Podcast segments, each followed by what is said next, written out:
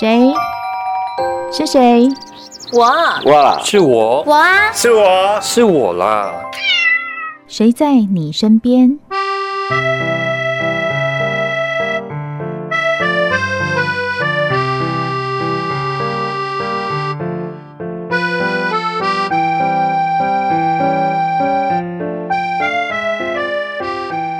听众朋友您好，欢迎收听今天的《谁在你身边》，我是梦萍。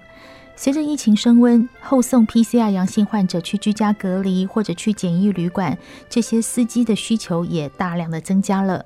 是谁担任这个重要又危险的工作呢？在新北市有一群几乎是没有声音的义勇军，在我们这个社会张狂不安以及喧嚣谩骂的时候，他们挺身而出，安静的去温馨接送。他们是新北抗疫微光群组，是由台湾计程车学院协会发起，召集这些驾驶一起来。每天早上呢，他们会到清消站去穿上全套厚重的防护衣，然后去栽送患者。他们的工作风险很高，可是每一位驾驶都展现了一个大无畏的力量。在这个人心浮动的疫情期间，我很想让大家去看到这些驾驶的身影。可是他们的站点呢，是高风险区，所以他们也不让我去采访。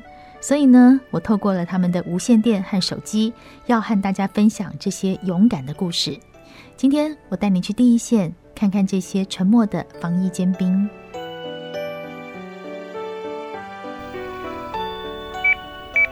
桃十七进站，准备着装。收到，收到。桃十七三重检疫站，载客两位。收到，收到。桃十七客下永和，我先在路边安全的地方等静凯。派遣。我们刚才呢，在无线电里听到的是陶十七大哥。在疫情期间啊，他每天是从家里到防疫车队的清消站去报道、着装，然后开始一天的接送工作。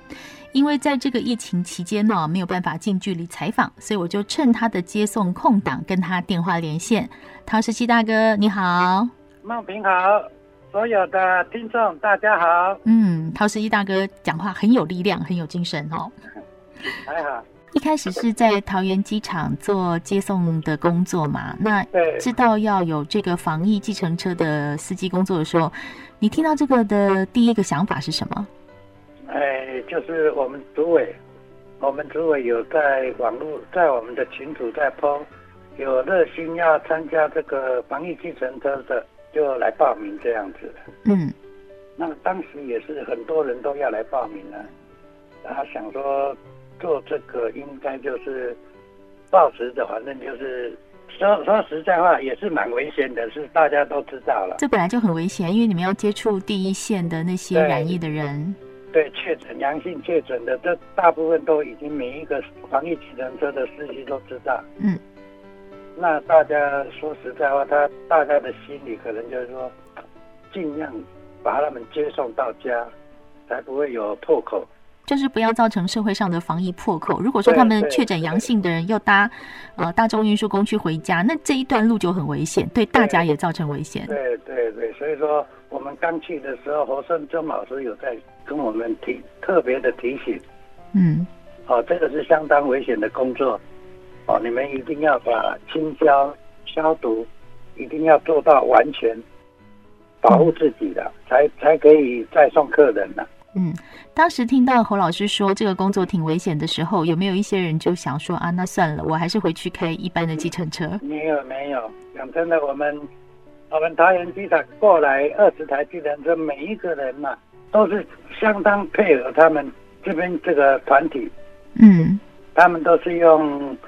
用无线的在叫我们要怎么去载客人，嗯，我们都是非每一个二十位的防疫计程车都相当的速度都相当的快了。嗯，那时候黄主委贴公告说希望大家来的时候，我们桃园机场总共的人数是多少？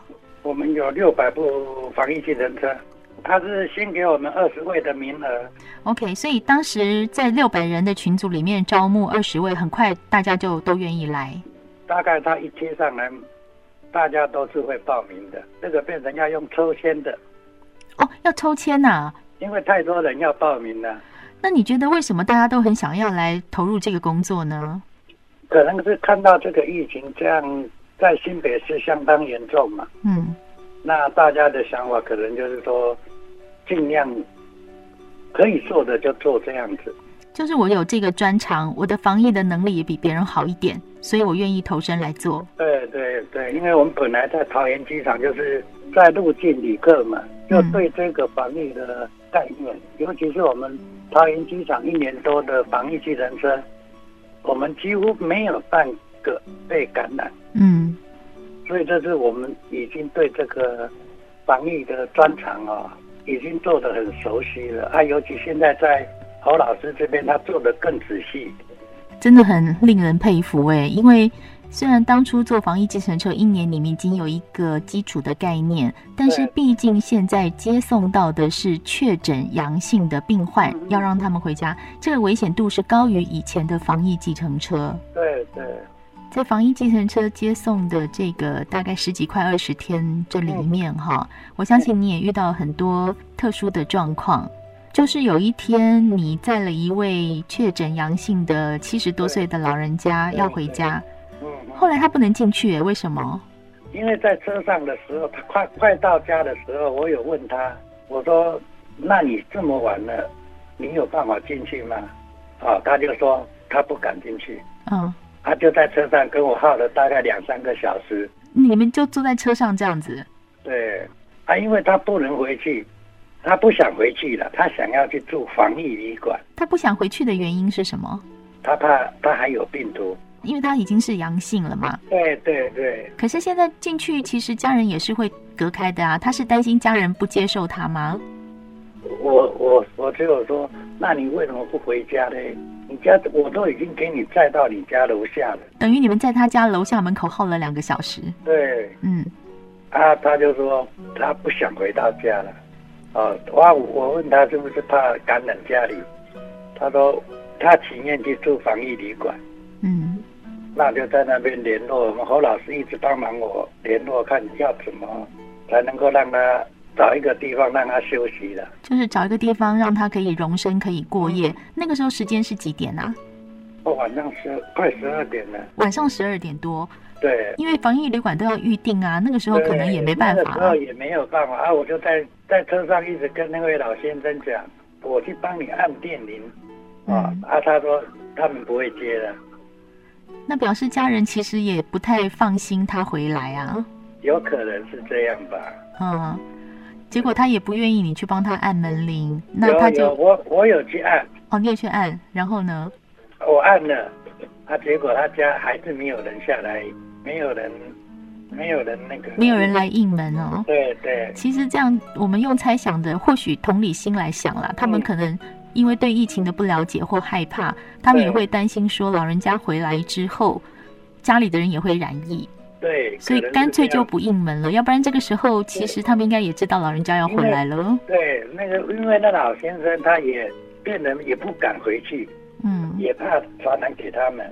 这时候你就为难了。这时候其实你的工作是把他送到家门口。其实我们桃机十七大哥也可以，就是说到了你下车吧，你可以这样做的。那时候晚上十二点。我们的说真的，我们的义务，嗯，就是再到他给我们的地址。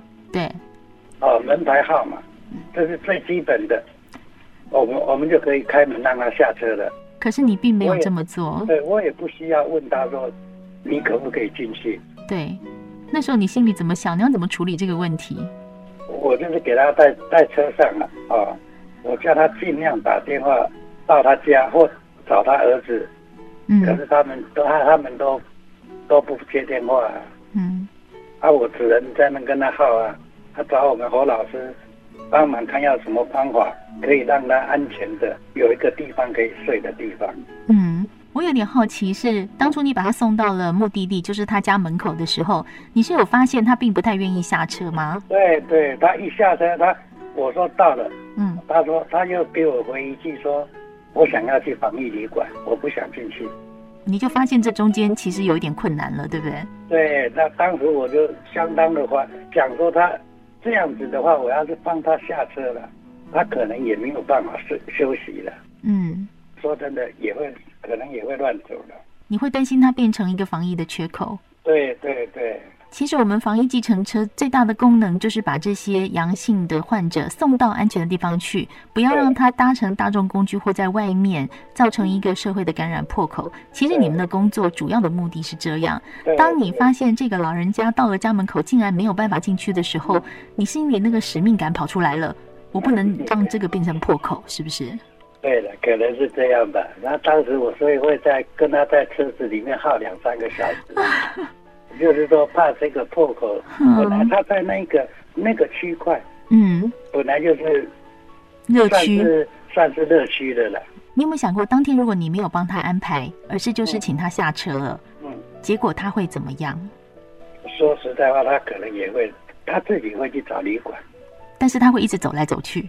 最基本，他一定会找一间随便找一间旅馆去睡觉。可是这个旅馆不晓得他是阳性的。那搞不好这样就是变成一个破口了。嗯，啊，我心里想说好，我尽量尽量跟你跟他耗了，啊，联络看看能不能让他安全的回家这样子。其实我有点为这个事情捏一把冷汗，就像我们陶石器大哥讲的，如果当天你把它就放在家门口，因为真的已经十二点了，你的工作做完了，你可以回家的，你一定也很累了那一天。说真的。你一定是累爆了吧？那一天刚好是上班的，已经上了十、十二、十个小时了。啊，他又刚好又耗了三个小时，等于是十三个小时。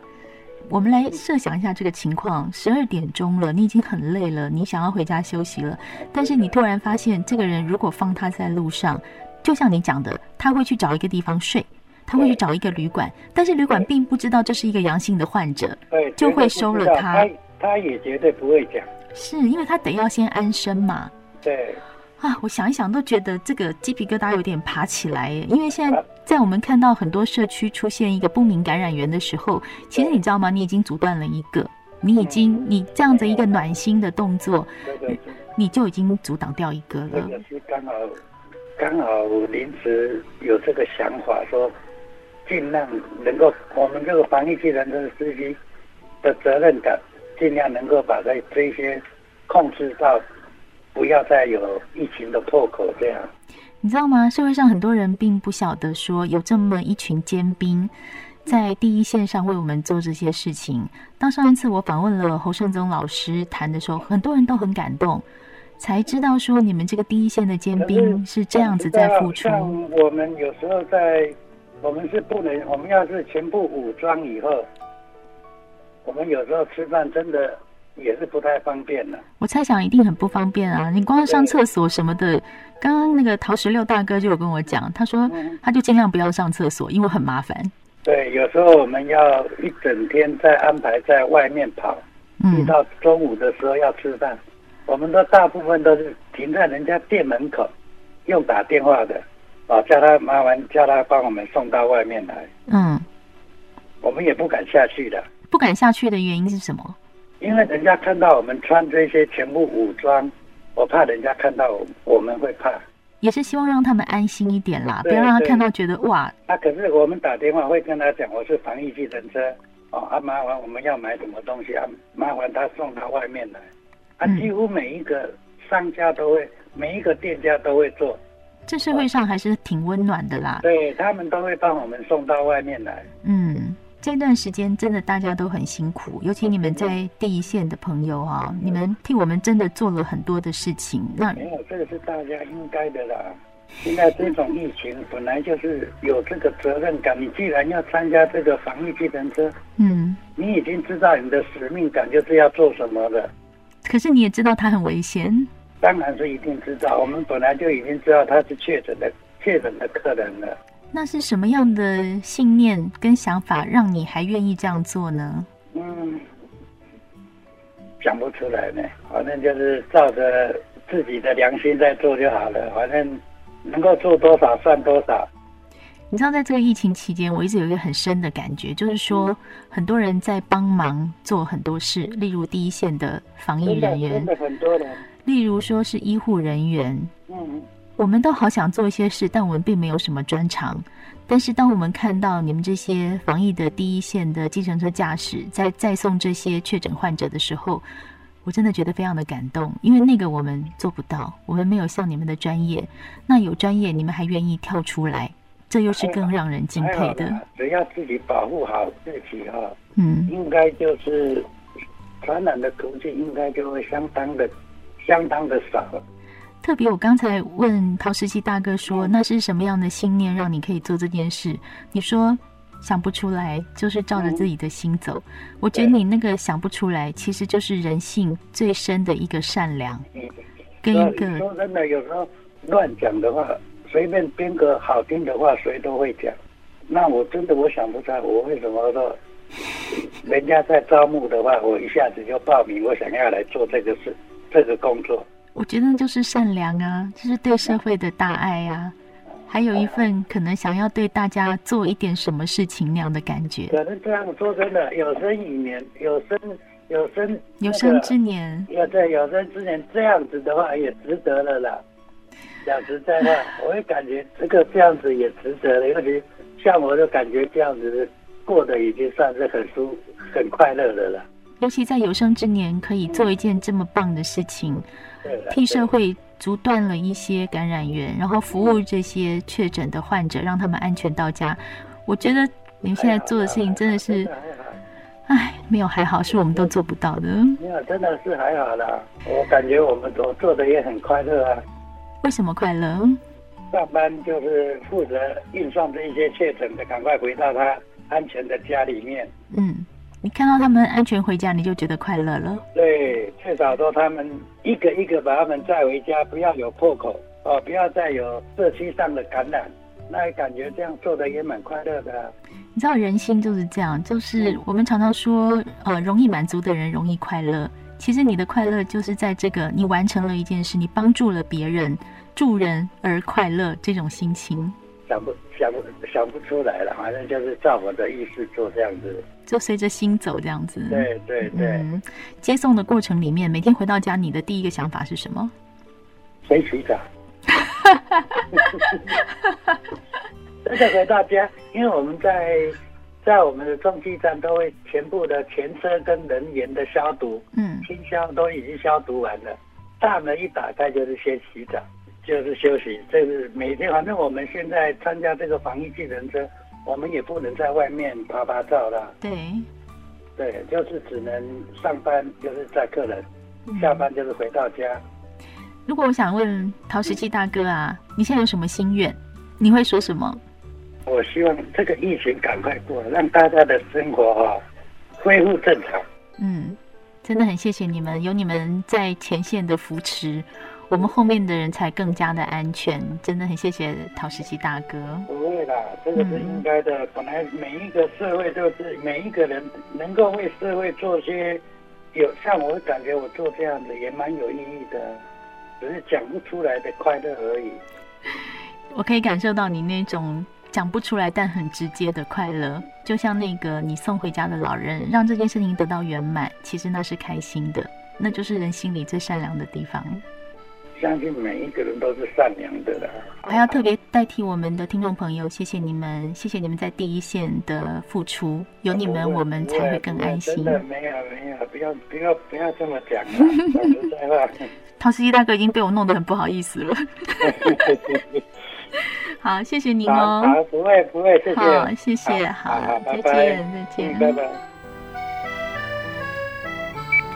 陶石溪到中继站消毒。卸妆，呃，各位同仁，今天大家的辛苦，加油！你也加油，你也加油！谢谢，谢谢。谢谢您收听今天的《谁在你身边》，我是梦萍，我们下次见喽。